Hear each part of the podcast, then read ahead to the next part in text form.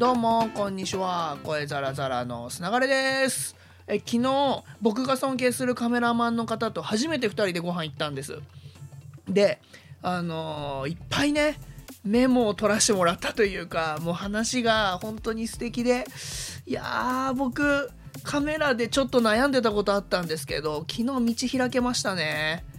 いやーやっぱりその分野で一流の方に、まあ、悩みっていうかこれってこれでいいんですかねみたいなものをぶつけるともう返ってくるものが全然違う。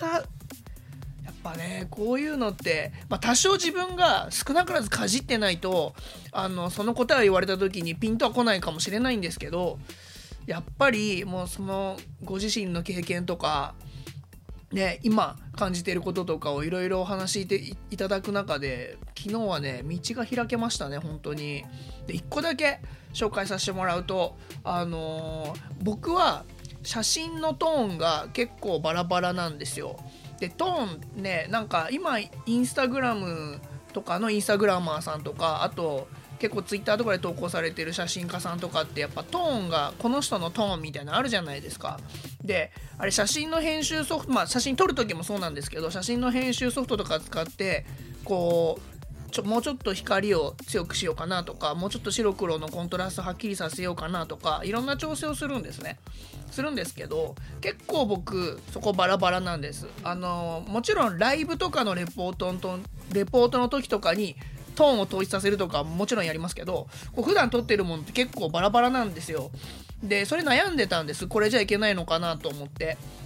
でもあのその方があの言ってくださったのは、まあ、寂しい時にはとか悲しい時にはそういう感じの色になるし楽しい時にはあのそういう色になるみたいな自分をそういう形で出してもいいんじゃないかっていうことをねおっしゃってくださってあ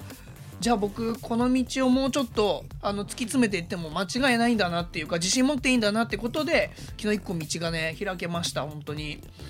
なんでこう写真編集する時にその時に自分が感じてた色ってこういう色だったとかこんな雰囲気だったっていうのをもうちょっとねあの写真にストーリーが込めれるようにしていこうっていうのがあの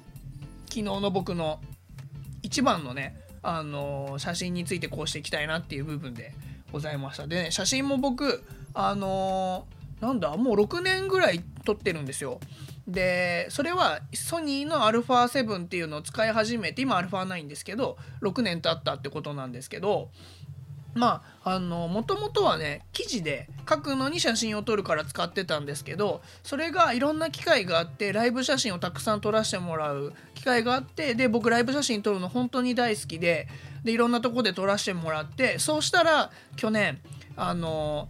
JGMF っていうジャパンゲームミュージックフェスティバルってイベントで公式カメラマンもさせていただいて本当にね初めてライブでちゃんとお金をいただくっていう経験をあのありがたいことにさせていただきましてそういうのもあってちょっとずつカメラマンとしてもあのお金をいただけることが増えてるって中でやっぱねちゃんとあのお金をいただく分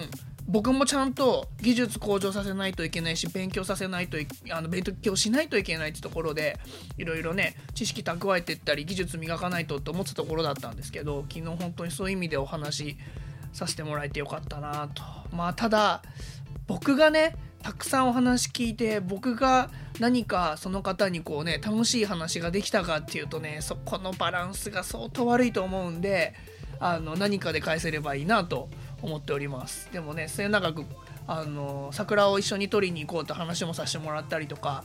してこうねあの一流の方の隣でねこうどういう風に撮ってんだろうって学べる機会そうそうないんでぜひぜひ桜も撮りに行きたいなと思っております。ということで、えー今日はあの僕が尊敬するカメラマンの方とご飯を食べさせていただいたという話でございました。それではまた明日。ほいじゃったら。